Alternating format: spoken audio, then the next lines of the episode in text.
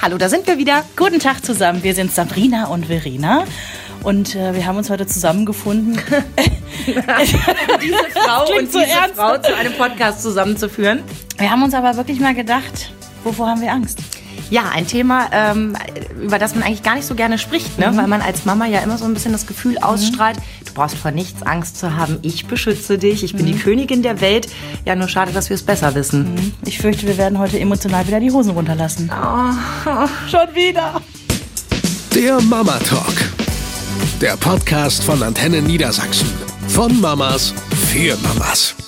Mädels, ja, Angst. Was für ein, ein blödes Thema. Ne? Ich habe ähm, interessanterweise eine Umfrage gefunden, die wurde wohl vor zwei Jahren gemacht. Ich vermute, wenn die das wirklich im Zweijahresrhythmus machen, kommen bald neue Zahlen. Das ist äh, von der Pronova BKK. Die haben Eltern gefragt, ähm, was sind eure größten Ängste? Und haben ihnen eine Liste gegeben und sie durften drei Kreuzchen machen. Auf Platz 1, mehr als die Hälfte aller Eltern hat Angst vor Erkrankungen ihrer Kinder. Ja. Auf Platz 2, finanzielle Not. 43 Prozent. Also, dass die Kinder quasi mit den Eltern zusammen in Armut leben müssen. Genau, dass ja. man als Familie in, in, durch Krankheit oder Umstände in Armut fällt und dadurch bestimmte Dinge nicht mehr so leisten kann. Und auf Platz drei kommt immer noch Krieg etc. Also es geht so um, ja, es geht darum, dass, dass irgendwie in der EU alles unsicher ist und dass man nicht so weiß, was die Zukunft bringt. Und diese Unsicherheit spüren immer noch 38 Prozent. Dann kommt die Umwelt mit 28 Prozent, also fast noch jeder Dritte. Und Kita-Platz. 11 Prozent aller Eltern sagen, ähm, sie haben die größte Angst davor, keinen Kita-Platz oder keinen Krippenplatz Also zu diese bekommen. Betreuungsängste. Ja gut, sie sind real. Ich meine, hallo, wir Absolut. kennen das, ne? Ja, und 5 Prozent aller Eltern leben ohne Ängste. Okay, die möchte ich gerne kennenlernen und genau wissen, was die so essen und sich morgens ins Müsli schütten. Das würde ich auch gern haben. Ich auch. Ich auch. Ich hätte das auch wahnsinnig gerne und ich glaube wirklich diese Zahl, ich meine, 5 Prozent klingt erstmal viel, aber überleg mal, wie viele Eltern du kennst. Ähm, du bräuchtest 20 Elternpaare, um eins Ja. zu finden, das sagt, nö, eigentlich sind wir ganz entspannt, wird schon gut gehen. Wenn wir uns beide jetzt mal nehmen, würde ich sagen, dass ich diejenige bin, die mehr Angst hat, dass du cooler bist. Aber ich weiß ja auch, ich kenne dich gut genug seit ah, 13 Jahren fast. Äh, Ich kenne dich gut genug, um zu wissen, dass ja viel auch Fassade ist bei dir. Also jetzt nicht böse gemeint, Nein, nein, du aber es gibt ein natürlich- draußen und ein drin. So, genau. Ja, das stimmt absolut. Also mein draußen ist ja immer, hey, Ja, Millionen Frauen haben Kinder groß gekriegt, hey, das wird schon gut gehen, was soll passieren? Aber innerlich ähm, laufen bei mir Filme ab, die ich einfach nicht stoppen kann. Mhm. Ich kenne eine Szene von dir, darf ich die erzählen? Äh, ihr wart im Urlaub im Harz und ähm, ich weiß gar nicht mehr, ob es Jonas oder Felix war, der so vorweggelaufen ist und so eine andere Mutter aus der Reisegruppe meinte, Mhm. äh, sagen zu müssen, passen Sie mal besser auf Ihr Kind auf. da vorne ist eine Straße. Genau. Und du hast dann flapsig gesagt, und ich kann noch eins machen, wenn was passiert, so nach dem Motto, ne? Weil die so doof war. Also es war Ja. wirklich, es war eine, eine Reaktion auf ihre doofe Art. Sie Ja. ist halt fünf Meter näher dran und meint mich maßregeln Mhm. zu müssen. Und darüber habe ich mich so geärgert. Aber natürlich habe ich die totale Panik, wenn meine Kinder in die Nähe einer Straße laufen. Vor ein paar Wochen hatten wir gerade den Fall, ich weiß nicht, ob ich das erzählt habe. Ähm, wir wollten nur eine, eine schöne Karte kaufen gehen, bei uns um die Ecke da in diesem Ölladen, weißt Ja, du? ja, ja. Wo es so tolle Sachen gibt. Und Felix und ich haben also beschlossen, wir latschen da eben nochmal schnell hin. Er läuft vor bis zur Straße, bleibt stehen, dreht sich um und sagt, Mama, soll ich dir was zeigen? Dreht sich wieder um und ich denke, jetzt guckt er links, rechts, links und zeigt mir, wie toll er über Straßen gehen kann. Nein, das Kind läuft los. Und wäre nicht eine Dame gesetzteren Alters so entsprechend gefahren, wie man das tun muss, nämlich sich ganz vorsichtig dieser, Rantasten. ja, dieser, dieser Kreuzung äh, ranzutasten, dann wäre der weg gewesen in dem Moment. Shit. Und wirklich, Ja, und du denkst halt, du hast ein Vorschulkind, Oh der hat sogar im Kindergarten irgendwie schon diesen Fußgängerführerschein gemacht. und ich Die bin wissen nur alles. drei Meter dahinter. Ja. Ich bin doch da. Also es ist ja, Ja. Mhm. nicht, dass ich gesagt habe, hier, geh mal hinten was kaufen, ne? wir treffen uns zu Hause wieder. Aber nee, keine Chance. Und ähm, ich habe dann erstmal äh, händisch und mit dem Mund irgendwie geformt, mich bei der Frau halt im Vorbeigehen Mhm. tausendmal bedankt und dann bin ich runter zu ihm und sage, Hase, das war so gefährlich. Und er hat auch gespürt, was ich, also der hat meine Panik gespürt, weil er sofort angefangen hat zu weinen. Mhm. Und ich sage, es ist ja nichts passiert, es ist alles gut, aber es ist wichtig, du musst gucken. Und ich habe mich darauf verlassen, dass du guckst. Mach ich nicht wieder. Aber das ist meine persönliche schlimmste Angst. Ja. Das sind Filme, die ähm, immer wieder in meinem Kopf ablaufen, wenn ich einschlafe zum Beispiel. Also nicht jeden Abend, ne? Aber in regelmäßigen Abständen habe ich so, so einen Film im Kopf, wie wir über die Straße gehen und einer von beiden läuft vor und ein Auto kommt, erfasst ihn und er fliegt durch die Luft. Ein wirklich so irres, beknacktes und, und extrem beängstigendes Bild, das mir wirklich alles zuschnürt, Ja. mich kaum Luft holen lässt und ich dann wirklich anfange, körperlich zu reagieren und mich auch wegzuschütteln. Also sozusagen so, raus jetzt mit diesem Bild. Ja, weg mit diesen Gedanken, die sollen gehen. und irgendwas nehme. Denk mal an Ananas, denk mal an Schafe, Ja, denk mal an den Deich und versuche irgendwie. ne? Mhm. Ja, aber wenn ich neue Bilder irgendwie reinspeise, dann geht's, dass ich davon wegkomme. Aber ich immer denke, oh Gott, hoffentlich ist das nicht eine Vision. Weißt du, Ja, dann ja, ist die nächste. Panik so, nicht, dass ich da was ahne. Ich hatte das mit Henry, als der ganz klein war. Der war wirklich noch ein Säugling. Ich habe ihn hochgetragen. Die Treppe, die ist ja bei uns so ganz schwer aus Stein. Ne? Die Treppe ist so eine uralte 70er-Jahre-Treppe. Und ich bin gestolpert, weil ich so eine Jogginghose anhatte, die irgendwie anscheinend ein bisschen zu lang war. Hedderich, ne? So, ich habe irgendwie beim Hochgehen bin ich gestolpert. Und natürlich Reflex, so sind wir, habe ich seinen Kopf natürlich, also dass ich auf mich drauf falle und ihn so quasi vor allem schütze. Es ist überhaupt nichts passiert. Ich hatte ein blaues Knie, mehr war nicht. Ich habe davon monatelang geträumt. Immer wieder diese Szene, dass ich die Treppe hochgehe und ich diesen Säuglingskopf auf die Treppe schmettern lasse. Und dann rutscht der runter und es geht ja immer weiter. Der Film läuft ja weiter. Ja. Du kannst einfach nicht auf Pause drücken. Du kannst Ja. nicht sagen, das ist ja jetzt Quatsch, das ist ja nur ausgedacht. Ja, ja.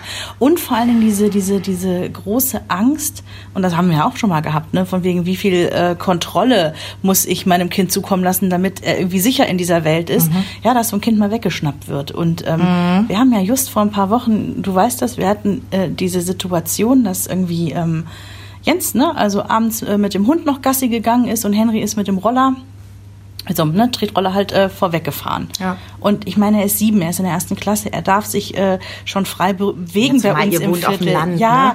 ja. Und er ist dann quasi so ums Karree rum, ne, ist ja schon so ein paar Ecken vorgefahren und ähm, ja, kam auf einmal völlig verstört irgendwie äh, zu Jens zurück und sagte, äh, da hat gerade ein Auto neben mir angehalten und die haben gesagt, ich soll einsteigen und dann habe ich gesagt, ich gehe nicht mit Fremden mit. Also wir haben ihm beigebracht, er soll das laut sagen, ne, damit möglichst andere aufmerksam werden. Und äh, Jens völlig perplex, so wie die haben gesagt, du sollst einsteigen. Ja. Und Henry hat erzählt, ja, die haben gesagt, ich soll einsteigen, die würden mich nach Hause fahren und im Auto Oh wird doch Gott. die Oma sitzen, das, ähm, ne? Die Oma wird im Auto sitzen und die haben versucht, mich ins Auto zu locken. Also der war wirklich völlig fertig, weil er gesagt hat, da wollten mich welche klauen. Das waren seine, Mhm. das waren seine Worte und ähm, ja, dann sind die beiden nach Hause gekommen und haben mir das erzählt und ich, ich guck so Jens an und ich habe so gesagt, also Henry erstmal in den Arm genommen, der war auch völlig fertig. Und dann meinte ich so, ja, wie hat sich das denn aufgelöst? Ja, die, die haben dann ähm, zum Schluss gesagt, sie hätten mich wohl verwechselt mit einem anderen Henry, weil sie haben ihn auch mit Namen angesprochen. Gott. sie haben gesagt, Henry, du sollst ins Auto einsteigen. Also ich kannte die Leute aber nicht. Ja, und wir natürlich die Fragen gestellt, wie, wie viele waren das? Drei waren es. Was für ein Auto ein gelbes? Und also die ganzen Sachen so Mhm. durchgehechelt und dann habe ich so Jens angeguckt und habe gesagt, so, ich glaube, wir müssen mal bei der Polizei anrufen. Ich glaube auch. Weil irgendwie klingt das und also klar, Kinder flunkern mal, aber das klang alles sehr echt und Mhm. ja, bei der Polizei angerufen, total nett, Polizei Burgdorf, die kamen auch sofort Mhm. und so eine ganz nette Polizistin, die auch sofort sagte, hallo Henry, ich bin Hanna und so ganz lieb mit ihm gesprochen Mhm. hat und ja, Henry hat die ganze Geschichte halt nochmal erzählt und ähm, ja, bei der Stelle dann, wo Henry sagte, ja, und dann haben sie gesagt, sie hätten mich mit einem anderen äh, Jungen verwechselt, der genauso aussehen würde wie ich mit dem gleichen Roller und die Polizisten so, "Mm, genau. und ähm, ja, pass auf. Aber die haben das gleich ernst genommen, ne? Die haben das sehr nicht- ernst genommen. Die haben gesagt, also okay, ein paar Unstimmigkeiten gibt es, weil ähm, drei Leute im Auto eigentlich eher ungewöhnlich für solche Geschichten, aber so sonst vom Ablauf so die, die Oma, also mit irgendwas locken, das ist schon äh, sehr, sehr klassisch und haben ihn auch ganz doll gelobt, dass er nichts falsch gemacht hat, weil das war das Krasse. Mein Sohn sitzt da und hat die ganze Zeit das Gefühl, er hat irgendwas falsch gemacht. Nein, hat er nicht. Er hat alles richtig gemacht. So, und dann hat irgendwie eine Freundin von mir gesagt, so, ey, die Geschichte musst du mal hier so in Elterngruppen bei WhatsApp schreiben, damit alle so ein bisschen aufpassen, ne? Dann haben wir das auch gemacht und dann meldet sich zwei Tage später über tausend Ecken eine andere Mutter, die ich gar nicht kenne, zurück und sagt, äh, wir können die Geschichte aufklären. Henry hatte immer gesagt, das waren schon alte Leute in dem Auto. Ja. Ja, für Siebenjährige sind ja auch wir, wir sehr, sehr alt. Das stimmt. So, jetzt stellt sich raus, äh, dass diese Mutter, die sich dann bei mir meldet, sagt, ja, das war meine Oma.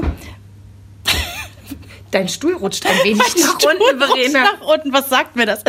Ähm, ja, die sagte dann, das war meine Oma, die ist knapp 90, Ja. äh, mit Freundin und äh, äh, Bekanntem noch irgendwie im Auto. Die sind sehr, sehr alt, die sehen auch nicht mehr so gut. Aber gut, so. dass sie alle im Auto unterwegs sind, finde ich gut. Und die hat tatsächlich Henry mit ihrem eigenen Urenkel verwechselt, weil sie eben nicht gut gucken konnte. Und der heißt Lenny. Und sie rief also Lenny. Und Henry versteht Ja, klar, Henry. klar. So. Und so hat sich diese Geschichte vollkommen Das heißt- idiotisch aufgeklärt. Und anstatt, Gott sei Dank. dass diese älteren Leute kurz warten und dem Vater erklären, äh, Entschuldigung, hier ist es gerade zu einer kleinen Situation gekommen, wir dachten, das wäre Lenny, aber das ist ja ihr Kind, äh, zwitschern die schnell ab, weil es denen wahrscheinlich auch peinlich ist. Ja, die sind dann, also weil Henry ja dann auch mit dem Roller abgedüst ist zu Papa, ne? Und ähm, ähm, ich muss jetzt diesen Stuhl einmal verstellen. Moment, das ist ja. Entschuldige, aber es ist zu lustig. Ja, Vor allem auch immer dieses. Plopp-Geräusch da, also plopp, plopp, immer noch ein Stück, noch ein Stück. Ich hief mich jetzt hier wieder hoch. So. Ja, also auf jeden Fall hat sich diese Situation geklärt, aber eben erst nach zwei Tagen. Und ich kann ja gar nicht sagen, da sind wir wieder beim Thema Ängste. Da denke ich so, das kann nicht wahr sein. Einer meiner absoluten Albträume. Und wo man eigentlich sich immer, also ich jedenfalls mir immer wieder sage, okay, bei einer Wahrscheinlichkeitsrechnung. Ja, genau. Wie hoch ist die Wahrscheinlichkeit, dass irgendein wildfremder Mensch heute auf die Idee kommt, ausgerechnet dein Kind auszusuchen? Aber natürlich weiß man, Statistik hin, Statistik her, irgendwen trifft es in solchen Situationen und ja. Also was wir daraus mitgenommen haben, ist, dass die, ähm, dass die ganzen Kinder bei uns im Umfeld noch mal einmal sensibilisiert wurden und wirklich, das hat die Polizei auch noch mal gesagt. Übt mit euren Kindern diesen Satz. Ich gehe nicht mit Fremden mit. Und den sollen die nicht irgendwie leise sagen, sondern die sollen den in die Augen gucken, den ganz laut sagen. Dann sind die keine Opfertypen und im Zweifel schon uninteressant. Hm, Das stimmt, weil die, die machen Probleme. Das ist leichter, Genau. eins mitzunehmen, dass Genau, das ja. freundlich mitkommt. Ja, verstehe ich. So. Krasse Nummer. Also das möchte ich auch nicht erleben. Oder denkt man immer, auf dem Land hat man es so gut, ne? Ja, ich meine, letztendlich war ja nichts, ist ja alles harmlos gewesen, aber ähm, wir sind beim Thema Ängste auf jeden Fall. Und ja, ich muss generell sagen, ich habe ja vor vielem Angst. Ich hatte auch vor der Einschulung Angst. Oder ich dachte, oh Gott, Schule und wie wird das jetzt? Und kommt Henry klar? Und schlussendlich muss ich bei ganz vielen Dingen sagen, vor denen ich Angst hatte, im Nachhinein, dass ich mir denke so, ey Vreni, jetzt chill dich mal ein bisschen, verdammt nochmal, reiß dich am Riemen. Aber ich glaube, das geht uns allen so. Ich glaube, dass wir am Ende, wenn alles wieder richtig ist, also Beispiel, äh, meine Eltern fahren eine Woche mit beiden Kindern in den Harz. Total schön, freue ich mich, haben alle Spaß. Aber natürlich weiß ich, dass sie 250 Kilometer zusammen in einem Auto sitzen. Und meine größte Horrorvorstellung ist, Ja. dass mit diesem Auto, wo vier Menschen, die mir so nah stehen, drin sitzen, weil, also dann könntest du mich direkt auch Ja, dann ich einweisen. weiß, was du meinst. Ne? Und ähm, ich habe auch mal irgendwann zu meinem Mann gesagt, also ähm, Urlaubsflüge nur zu viert. Mhm. Weil wenn die Maschine abstürzt, was auch gen Null geht, aber wenn die Maschine abstürzt, dann bitte alle vier und nicht nur einer. Ja. Horrorvorstellung. Also, aber da sind wir ganz bei einem zentralen Punkt. Ich habe früher nie Angst vor dem Tod gehabt. Ich war diejenige, die am lautesten rumgetönt hat. Oh Gott, wenn ich mit 50 abdanken Dann muss, dann ist, ist, es das halt so. so. Hauptsache ich hatte Spaß Ja. bis dahin. Ja. Und dann wirst du Mutter. Ja. So und ich habe seitdem also da muss ich echt aufpassen, dass das nicht, dass das nicht zu krass wird, so von diesem Gefühl her. Ich habe eine sehr große Angst, dass ich zu früh sterbe. Verstehe ich. Ich habe keine Angst, dass ich heute sterbe oder morgen, aber ich habe Angst, dass ich zu früh sterbe und ja, einen Henry zurücklasse, der noch nicht fertig für die Welt ist. also in der, meiner Reihenfolge kommt das auch direkt an Platz zwei. Nach Mhm. der Sorge, dass meine Kinder nicht alt werden. Also Ja, dass die was Schlimmes haben, dass man selber nicht ist genug da sein nächste, kann. die nächste Stufe direkt, wenn mir oder dem Vater irgendetwas passieren würde. Ich fände das so schrecklich. Das, ich glaube, das bringt aber unser Job manchmal leider auch mit sich. Mhm, Wir kriegen viel mit, ne? Ja, wir haben mit Menschen gesprochen, denen genau so etwas passiert ist, die aus ihrer perfekten Welt rausgerissen wurden durch einen Unfall, durch eine Krankheit. Wie oft kriegst du von der DKMS Post, bitte rettet Henry, Hannah, Jillian, Mustafa und du siehst Babys, Kleinkinder, junge Mädchen, die sitzen da an Schläuchen, versuchen sich ein Lächeln abzuringen und du denkst, scheiße, wie unfair. Also also wirklich in der Reihenfolge ist es die Ängste um meine Kinder, dass sie einen Unfall haben, dass sie eine Krankheit haben. Also Blutkrebs ist bei mir so die, die ultimative Horrorkrankheit, weil Ja. natürlich. Die kommt so auf einmal, ne? Du gehst zum Arzt und hast eine Diagnose. Die sind ein bisschen schlapp, die sind ein bisschen blass. Hm, naja, mal gucken, was los ist. Vielleicht kriegst du eine Grippe. Pum. Und dann hast du auf Ja. einmal eine der schlimmsten Krankheiten, die ich mir überhaupt vorstellen kann. Der Körper wendet sich gegen dein eigenes Kind und du stehst hilflos daneben Ja. und euer ganzes Leben ist vorbei. Also nicht nur das dein, deines Kindes, das im Moment im Krankenhaus ist, sondern auch dein eigenes. Und diese, diese Hilflosigkeit, die man ja immer wieder, deswegen kommen, glaube ich, auch die Ängste, sind ja alles Situationen, denen du hilflos gegenüberstehst. Ich glaube, wir müssen halt unterscheiden so zwischen solchen Dingen, die uns naja gut, es kann uns im Prinzip alles treffen. Es kann auch der Ziegel vom Dach äh, Trotzdem gibt es Dinge, die realistischer sind Ja. und welche, die unrealistischer Und ich sind. habe ich hab eine wirklich echt eine gute Freundin, die ich auch sehr gerne mag und die ist auch nicht verrückt oder so, die ist auch wirklich intelligent, aber die toppt mich, was Angst angeht. Die ist so eine ähm, klassischerweise Kind geht aufs Klettergerüst, oh mein Gott, was könnte alles passieren? Aber es geht noch weiter. Kind macht den ersten Kita-Ausflug und sie sagt, ich weiß nicht, ich weiß nicht, ich weiß nicht, äh, die fahren heute mit dem Bus, ähm, oh nee, da kann ja sonst was passieren. Und sie tatsächlich überlegt, das Kind an dem Tag zu Hause zu lassen. Und das geht natürlich in so eine Richtung, wo man sagt, ha, da muss man sich zusammenreißen. Ich Meine meine, Mutter war ja ein ganz ängstlicher Typ vom Typ her. Ja. Und ich, du kennst mich, Ja. der totale Rabauke. Also die hat echt ein bisschen Pech gehabt, was ihr dann ausgeliefert wurde, weil äh, während sie noch jeder überlegte, kriegt, was er braucht. Ist so.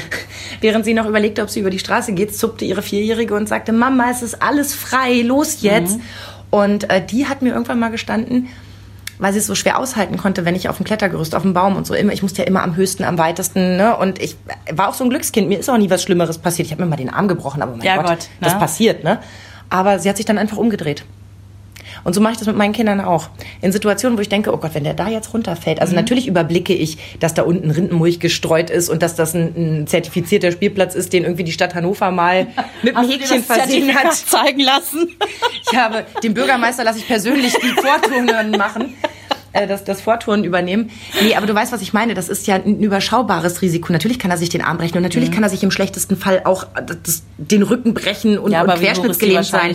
Ne? Aber die Wahrscheinlichkeit ist geringer, als wenn er bei mir auf dem Balkon rumturnt in der dritten Etage und Mhm. von da runterfallen würde. Wir müssen ja auch vor allen Dingen immer aufpassen, dass wir irgendwelche Ängste nicht auf unsere Genau, Kinder sofort übertragen. Ne? Bei mir ist es ja diese totale Panik vor Wespen. Ich weiß, die ist auch irrational und das ist auch nicht gut und äh, vermutlich, ja, habe ich da äh, das Kind schon in den Brunnen fallen lassen, dass mein Sohn irgendwie vor Wespen auch vermutlich nicht so cool sein wird, wie er sein könnte.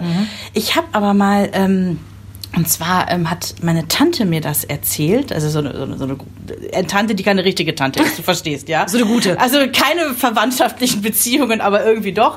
So, und die hat erzählt, ähm, sie hat als Kind schon Angst immer vor Flugzeugen gehabt, wenn Flugzeuge über sie weg sind. Sie wusste nicht, woher das kam. Sie hat eine, eine, eine ganz krasse, wie eine Panik, als Kind schon in sich hochsteigen gehabt. Wahnsinn. So, bis irgendwann ihre Mutter ihr erzählt hat, während des Kriegs, wenn die Flieger kamen mit den Bomben, wenn sie in den äh, Schutzkeller mussten, ja, immer dieses Geräusch der Flugzeuge und da war sie schwanger mit dem mit dem Kind im Bauch und ähm, man vermutet, dass das irgendwie sogar im. Mutterleib schon ja, also ist jetzt auch so ein bisschen ne, so eine so eine so eine Urban Legend so ein bisschen, aber ähm, vielleicht ist was dran. Also Aber dass man schon eine Kommunikation mit dem Kind hat, Mhm. das können wir ja beide nicht abstreiten. Und dass ich auch manchmal mental mit meinem Bauch gesprochen habe. Also wenn ich irgendwo unterwegs war, ich habe auch ganz offen mit ihm gesprochen. Es war mir total egal, wenn Leute sich irgendwie mich komisch angeguckt haben. Mein Gott, also damit kann ich leben. Aber ich weiß, dass ich ganz oft mit ihm auch schon in, in Zwiesprache war und ich wusste ja nicht mal, ob ein Er oder ein Sie, sondern ein S. Ja. Und ähm, wir haben schon ganz viel miteinander gesprochen, worauf ich mich freue, wenn es da ist und, und was wir dann machen und was ich gerade erlebe und solche Sachen. Aber ich gebe zu, ich habe in der Zeit auch immer versucht, an positive Dinge zu denken. Weil mein bester Freund immer gesagt hat, es würde in, in Italien, ich weiß nicht, ob das stimmt, aber er hat damals zu mir gesagt, in Italien gibt es eine feste Regel, Schwangere dürfen nur Schönes sehen. ja, total und geil. wenn irgendwas war, was, was, was schlimm war hier bei der Arbeit oder so oder irgendwie sowas, dann hat er mich immer angeguckt und hat gesagt, Schwangere dürfen nur Schönes sehen. Und hat mich da so ein bisschen weggelotst.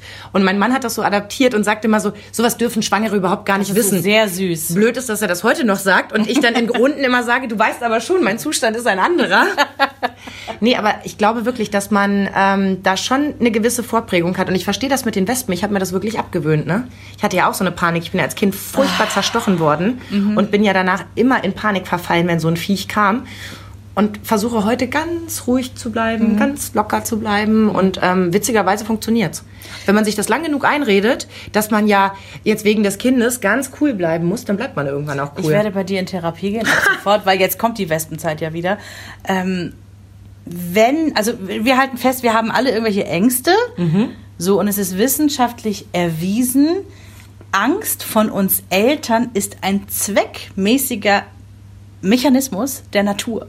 Um die Kinder überleben zu Ganz lassen. genau. Ja, Weil. Mhm. ohne unsere Fürsorge, wir reden jetzt hier von der ersten Zeit, überleben sie einfach nicht. Das ist ja auch immer das, was ich sage, wenn, wenn jemand verwundert zu mir meint, also dass das Kind bei dem Geräuschpegel schlafen kann, dann sage ich immer, evolutionär betrachtet macht das Sinn. Sind viele Menschen um mich rum, wird mich schon einer aufheben und mitnehmen, wenn eine Gefahr kommt. Ist da niemand, bin ich Ja. leider aufgeschmissen, wenn hier was passiert. Ja, außerdem im Mutterleib ist es total laut, allein das Rauschen von Blut und dem ganzen Gedönse, ne? Also dann das möchte ich auch nicht drin schwimmen nee, müssen. also Bubum, bubum. das machen wir nicht mehr. das machen wir nicht mehr. Witzigerweise könnte man ja jetzt behaupten oder vermuten vielleicht auch, dass Väter weniger ängstlich sind als Mütter oder dass es andere Ängste sind. Ja. Wissenschaftlich gesehen ist es wohl so, wir haben die gleichen Ängste, aber unterschiedlich ausgeprägt. Ah. Die haben auch eine ganz witzige Studie gemacht, habe ich in irgendeinem schlauen Artikel, Geo, weiß der Himmel, was gelesen. Behauptest du jetzt? In Wirklichkeit war es irgendein Prospekt von Rewe. Und zwar haben die da so einen Test gemacht mit Müttern und Vätern, die sollten ihre Kleinkinder, also wir reden hier nicht von Säuglingen, wir reden so von Kleinkindern, ne? So Krabbelalter, weiß der Himmel, sollten die hochwerfen. Also einfach so im Spaß mal so ein bisschen hochwerfen, so ein bisschen Spaß haben, ja? Da hätten wir beide mitmachen müssen. Henry wäre noch so gerade aus der Berührung rausgekommen und meins würde schon an der Decke kleben. Ja, und genau so ist es. Die Väter haben tatsächlich äh, hohe Distanzen zurückgelegt und die meisten Mütter so ein bisschen, ähm, äh, kann ich ihn jetzt los? Ach Gott, ich mach's lieber mal nicht. So. Witzig, umgekehrt beim Tanzen, wenn sie so um die 20 sind, ist es genau umgekehrt. Die Frauen so Oh total ja. exzessiv und die Männer so wip, wip, wip.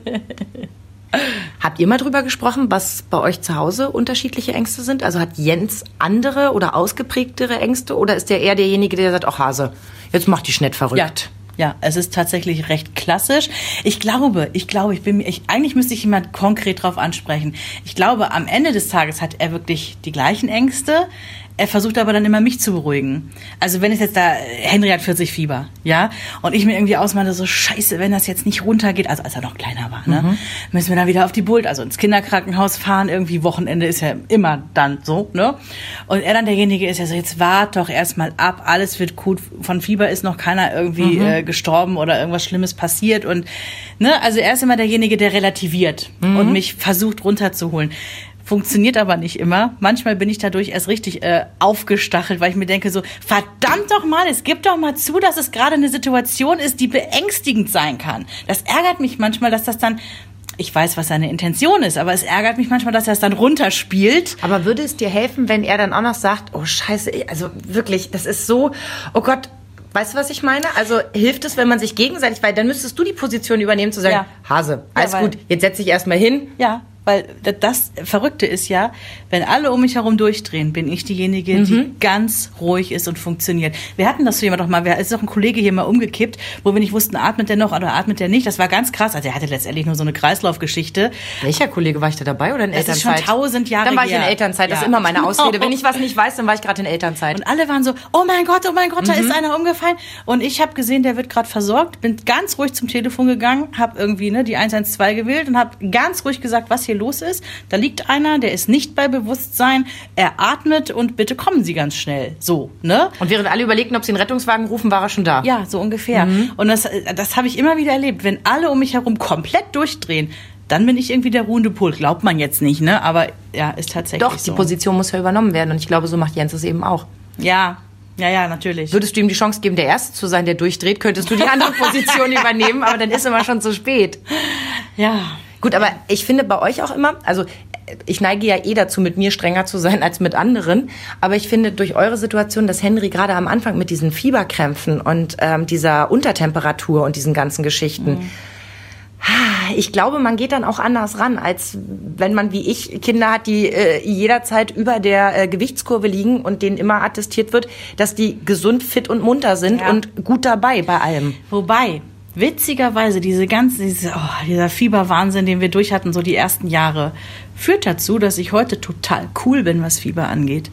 Das hat, es war ein gewisser Lernprozess, weil ich weiß, dass wir wieder mal auf der Bult waren, weil es wieder mal so hoch war, das Fieber. Das Kind war vorher blau angelaufen, weil er hat ja so einige Stunts gebracht. Äh, Und dass ein Arzt dann mal zu mir sagte, Frau Kottmann, ähm, Sie können aber davon ausgehen, selbst wenn das Fieber wirklich sehr, sehr hoch ist, und das war ein älterer Arzt schon, es sei ihm in seiner Karriere noch nicht untergekommen, dass wirklich etwas passiert. Mhm. Ja, also auch wenn die zu Fieberkrämpfen neigen, auch wenn die blau anlaufen beim Hochfiebern, das ist ja nichts anderes, als dass der Körper im Prinzip so die Extremitäten kurz mal abklemmt. Genau, und sagt, das Wichtigste ist jetzt erstmal, ja, dass ich das drinnen am Laufen dass ich halte. Das, das hochheize. Ne?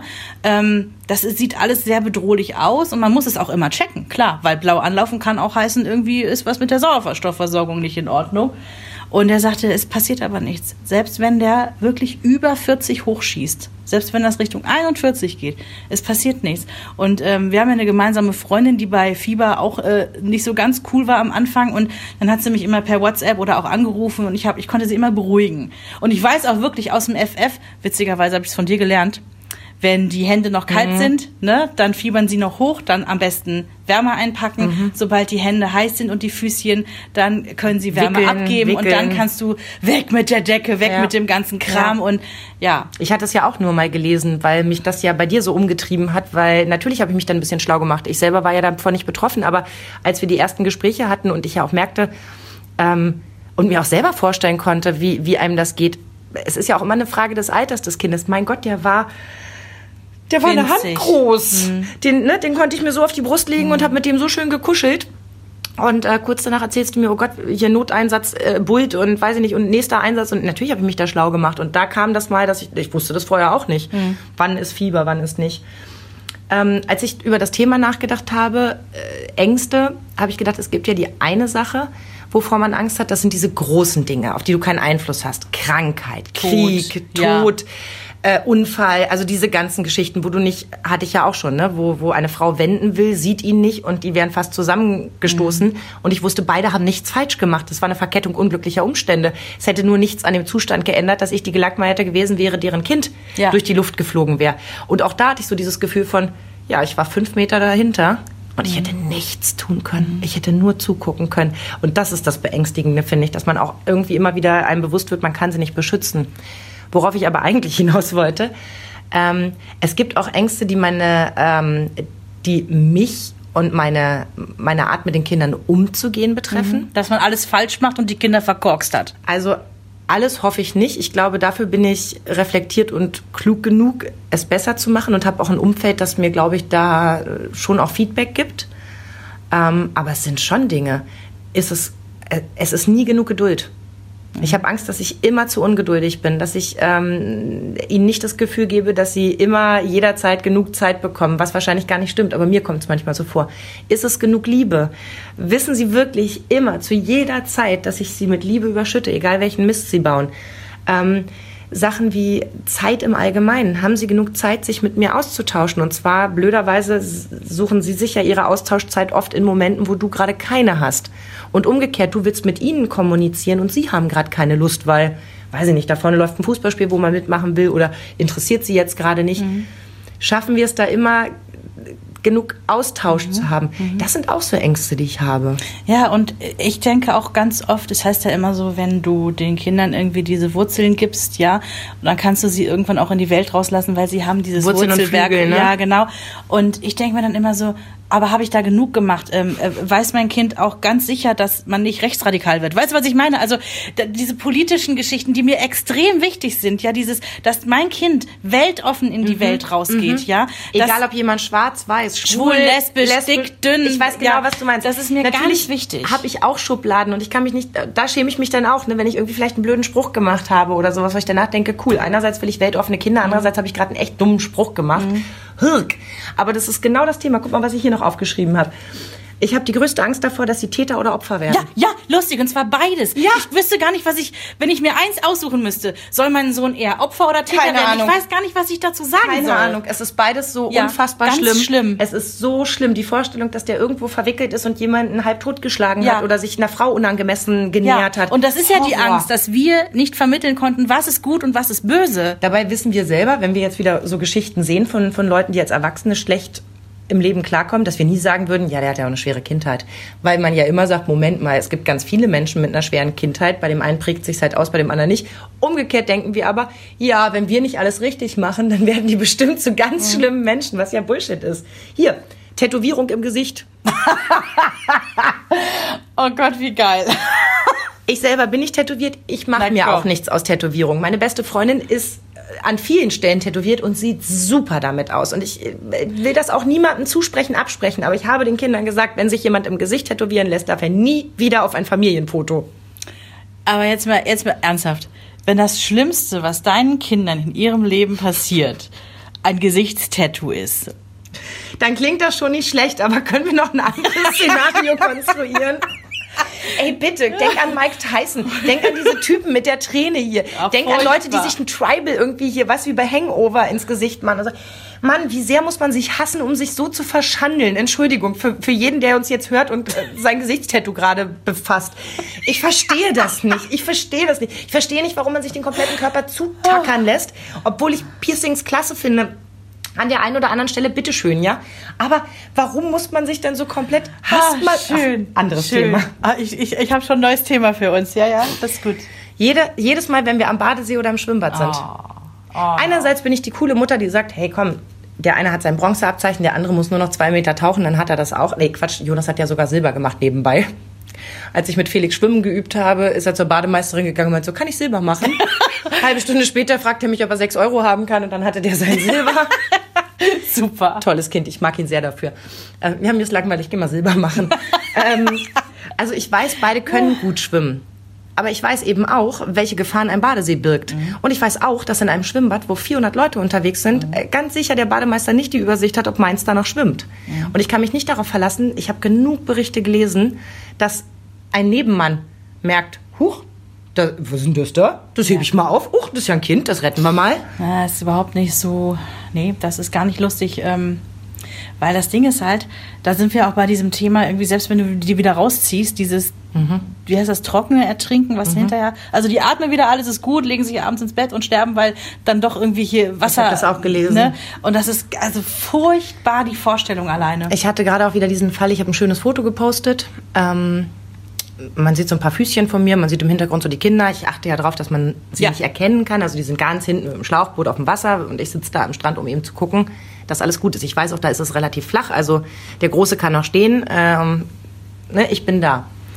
Dann habe ich das Foto gepostet und hat jemand drunter geschrieben, ähm, er hat es vorsichtig formuliert. Es war nicht so dieses und deswegen hat er mich auch so gut damit erreicht. Hat irgendwie drunter geschrieben, ähm, viel Spaß und immer schön die Kinder im Auge behalten. Es ist schon so viel passiert. Das war nur gut gemeint, ja. Und ich habe mich in dem Moment so selber geschämt und habe gedacht, ja, ganz oft mache ich das so, dass ich ein Posting dann mache, wenn ich Zeit dafür habe. Also ich habe das Foto gemacht und poste es eine Stunde später oder zwei Stunden später, weil ganz ehrlich, was juckt's die Welt, ob ich jetzt ein Foto hochlade? Mein Gott, also das, das verändert ja das Weltgeschehen nicht. In dem Moment hatte ich gerade Lust und Zeit gefühlt. Nee, aber eigentlich hatte ich keine Zeit. Ja, aber eigentlich, warst musste du ich mit meinen Augen bei den Kindern sein. Für die. Ich weiß, was du meinst. Und ja. das ist das Bescheuerte. Einerseits habe ich die Angst, sie könnten mir ertrinken. Andererseits sitze ich da gemütlich mit Mhm. meinem Käffchen und, und poste ein Bild. Einerseits habe ich Angst, dass wir einen Autounfall oder die Kinder einen Autounfall haben könnten. Andererseits fummel ich irgendwie in der Tasche und reiche nach hinten eine Wasserflasche. Also Dinge, die ich besser weiß. Die, Der geht uns allen so. Und dann ärgere ich mich wieder so, dass ich denke, weißt du, einerseits hast du diese, diese Ängste, die dich schützen sollen und andererseits hörst du doch nicht richtig drauf. Und dann wieder die Angst, dass wir dadurch vielleicht auch kein gutes Vorbild sind für unsere Kinder. Das hat meine Mutter mir ja mal gesagt. Du weißt ja, meine Mutter und ich, wir haben ja oft diesen Konflikt. Äh, sie ist extrem ordentlich und ich bin halt ein Vollchaot. Und äh, sie hat ja irgendwann mir mal, das ist schon ein bisschen was her, an den Kopf geworfen. Äh, weil es bei uns irgendwie, weiß ich nicht, im Schlafzimmer stand. War das nicht der Wäschekörbe. Wäschekorb? Ja, es waren die Wä- Wäschekörbe, muss ich sagen. Ich hatte es halt noch nicht geschafft, die wegzuräumen. Wobei ich sagen muss, was hat sie im Schlafzimmer zu suchen? Ja. Aber das ist meine persönliche Meinung. Sie hatte das, ist halt dein Reich. und sagte dann so einen Satz: Was bist denn du damit für ein Vorbild für Henry? Oh mein Gott, ich war, ich war so Moment. sauer. Wir müssen an dieser Stelle für euch festhalten. Wir befinden uns in Verenas sehr großem Schlafzimmer. Ich habe in diesem Bett ja vor ein paar Wochen gelegen. in einem sehr, sehr großen Schlafzimmer mit saubere Wäsche in Körben. Ja. Wir reden nicht davon, dass Verena Messi-mäßig ihr Schlafzimmer aufmacht, die äh, vollgesandeten Sachen reinwirft und die Tür wieder zuzieht, in der Hoffnung, dass irgendwann ein kleines Man Nein. Meinzelmännchen kommt und es durchwäscht. Ich habe die gewaschene Wäsche aus dem Keller hochgetragen von der Waschmaschine und vom Trockner und ich habe sie halt nicht weggeräumt, weil ich es einfach nicht geschafft habe. Ja. weil ich andere Prioritäten gesetzt habe. Das ist nämlich der Punkt. So, und ich war natürlich mega angesickt, dass meine Mutter mir sagt, was bist du eigentlich für ein Vorbild? Ja, das war natürlich voll drüber von ihr. Ich war super sauer, aber im Nachklapp sitze ich da und denke so, Kacke, bin ich wirklich ein schlechtes Vorbild? Mhm. Soll ich dir was sagen? Jetzt komme ich. Das ist nämlich das Gute, weil ich von außen gucke und emotional nicht betroffen bin. Wenn du so ein scheiß Vorbild für dein Kind bist, dann ist doch die Frage, was deine Mutter mit ihrem guten Vorbild falsch gemacht hat. Bei mir ist es nämlich so, meine Mutter, meine Mutter ist eine, eine kleine Chaotin, was so Organisation angeht. Meine Mutter hat zweimal im Jahr so einen Tag ausgerufen, da hieß es, wir putzen. Wir waren ja nur drei Mhm. zu Hause. Hatte ich schon mal erzählt, ne? Das gehasst. Und die hat sich zweieinhalb Stunden an einem Schrank aufgehalten, weil sie angefangen hat, irgendwelche Blätter zu sortieren, ja? Ja, ja, ja. So, so völlig verloren. Kleinteilig. Oh, gibt's bei mir nicht. Ich habe Ordner für sowas.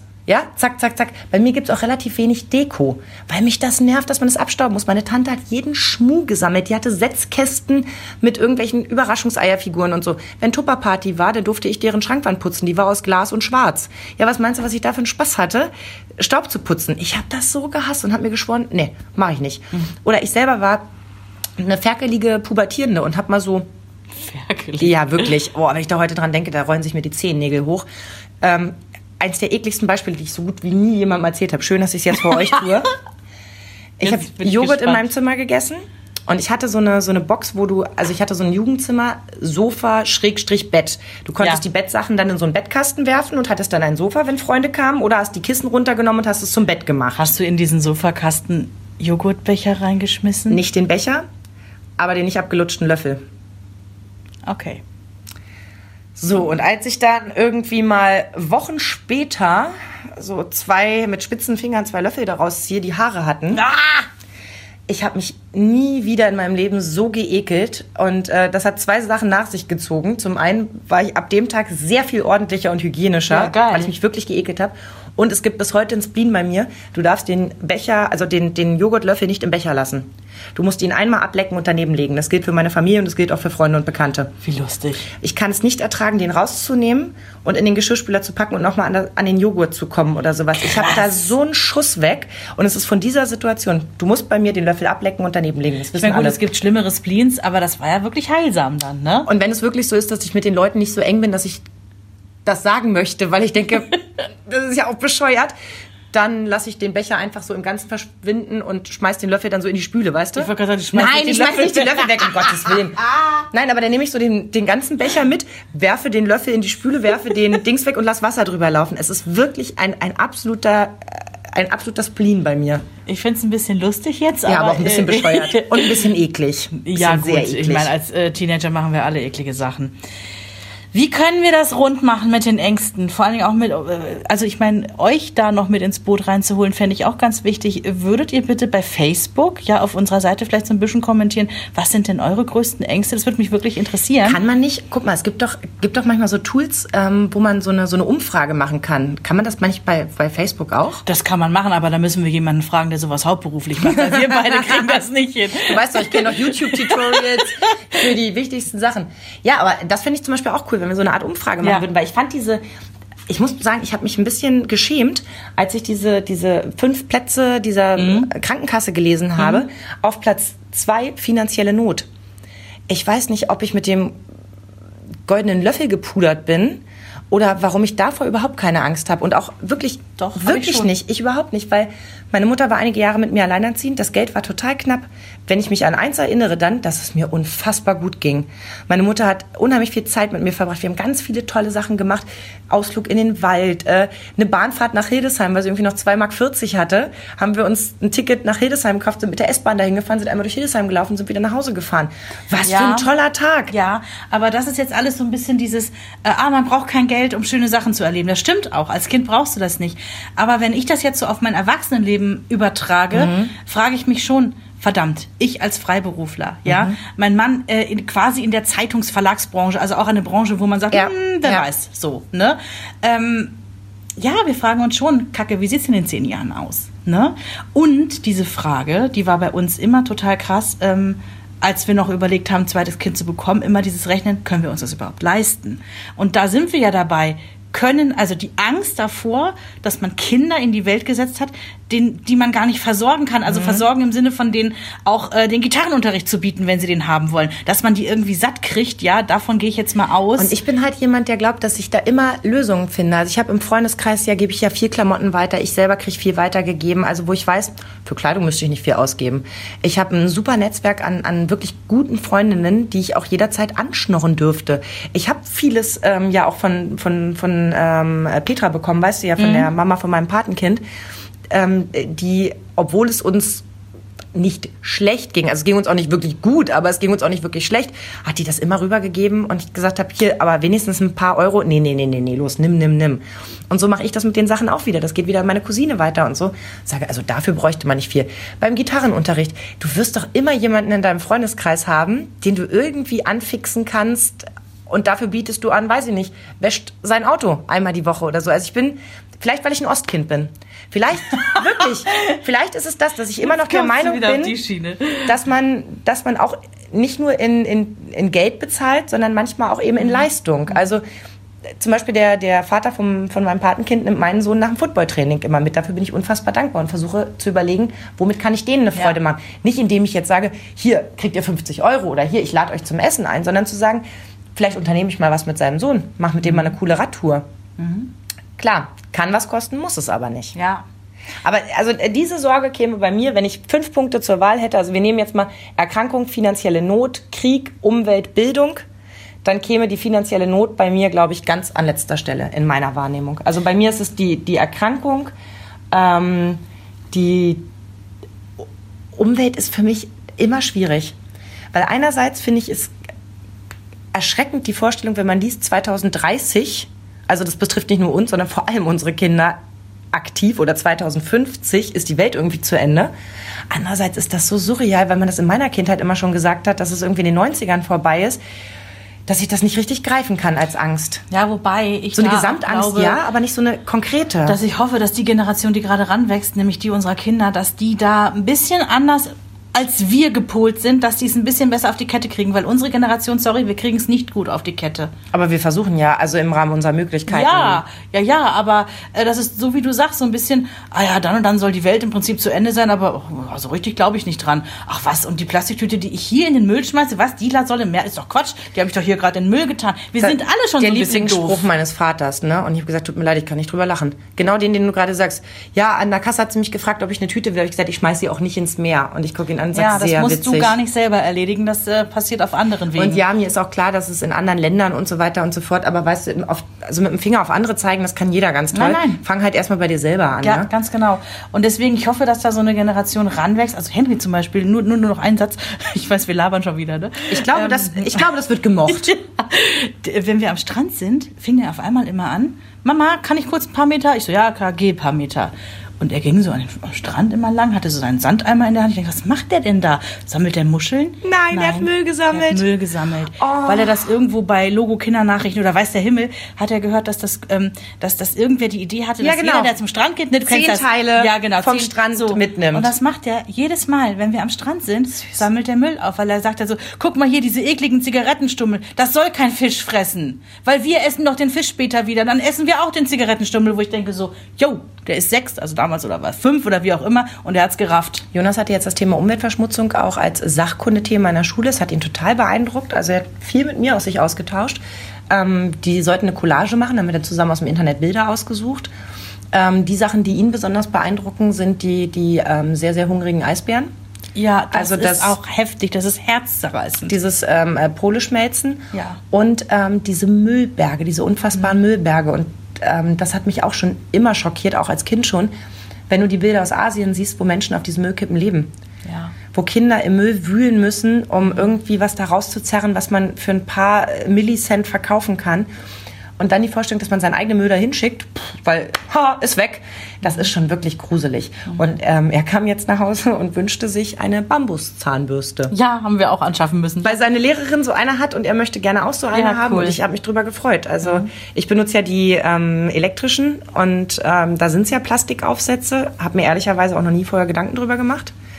Ähm, die Strohhalme und so, klar, ne? Da, Wattestäbchen sind aus äh, Pappe genau, mittlerweile, ne? Das, Also- Ja, stimmt, die haben wir auch. Aber ja, also ich merke schon, dass es in vielen Bereichen schon so ist, dass wir als Familie versuchen, Ja. da so an den kleinen Stellschrauben. Ja. Ich glaube nicht, dass ich die Welt retten kann, das ist auch nicht mein Anspruch. Ja, aber wenn jeder für sich so ein bisschen guckt, hey, die Frischhaltefolie kann ich einspannen. Es gibt so Und auch wiederverwendbare Auch das mit dem Müll sammeln, ähm, das ist bei uns auch schon immer so, dass wenn irgendwas auf der Straße liegt, so eine, so eine Pombeerverpackung oder sowas, dann hebe ich die auf und werfe die in den nächsten Mhm. Ja. Wenn es nicht gerade siffig ist, also Ja. wie, weiß ich nicht, ne, also irgendwas, was du nicht definieren kannst oder Taschentücher oder so, wo ich sage, okay, da muss ich jetzt nicht ran, wenn es nicht mein eigenes ist, aber dass man mal irgendwie ein bisschen was beiseite räumt und nicht so sagt, pff, ist doch nicht mein Problem, Ja, eben. das finde Nee, ich schon ist nämlich okay. unser aller Problem, weil diese Welt gehört uns ja irgendwie allen zusammen. Ja, und die große Angst, dass wir sie nicht alle Mhm. so benutzen können, wie wir wollen.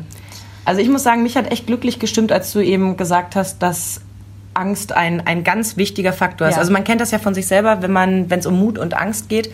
Angst ist wichtig, damit man sich nicht das Leben nimmt bei mutigen Aktionen, ne, dass man so eine Grundangst Mhm. hat. Und ich glaube, so sollten wir das bei den Kindern auch sehen, dass es eigentlich gut ist, dass man diese Ängste hat. Das zeigt ja auch, dass das Gegenüber unheimlich wichtig ist.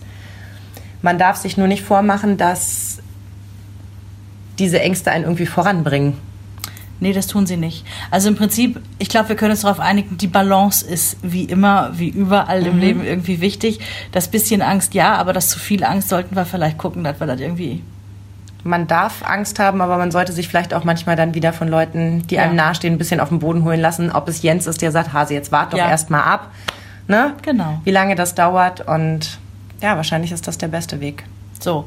Und ich bleib noch mal dabei. Bitte schreibt uns bei Facebook, ja, was denn eure Ängste ist, was euch so umtreibt. Total gerne. Und, was, äh, was ist es bei euch? Was ist eure Number One, wovor ihr Angst habt? Oder vielleicht habt ihr auch gar keine Ängste. Vielleicht seid ihr jemand von diesen 5%. Dann wüssten wir auch gern, wie ihr es macht. so. Dann schütten wir uns wirklich das Gleiche ins Müsli wie ihr morgens. In diesem Sinne, Lasst es euch schmecken und bis zum nächsten Mal. Tschüss. Ciao. Euch hat dieser Podcast gefallen? Dann hört doch auch Weiberkram, ebenfalls eine Produktion von Antennen Niedersachsen.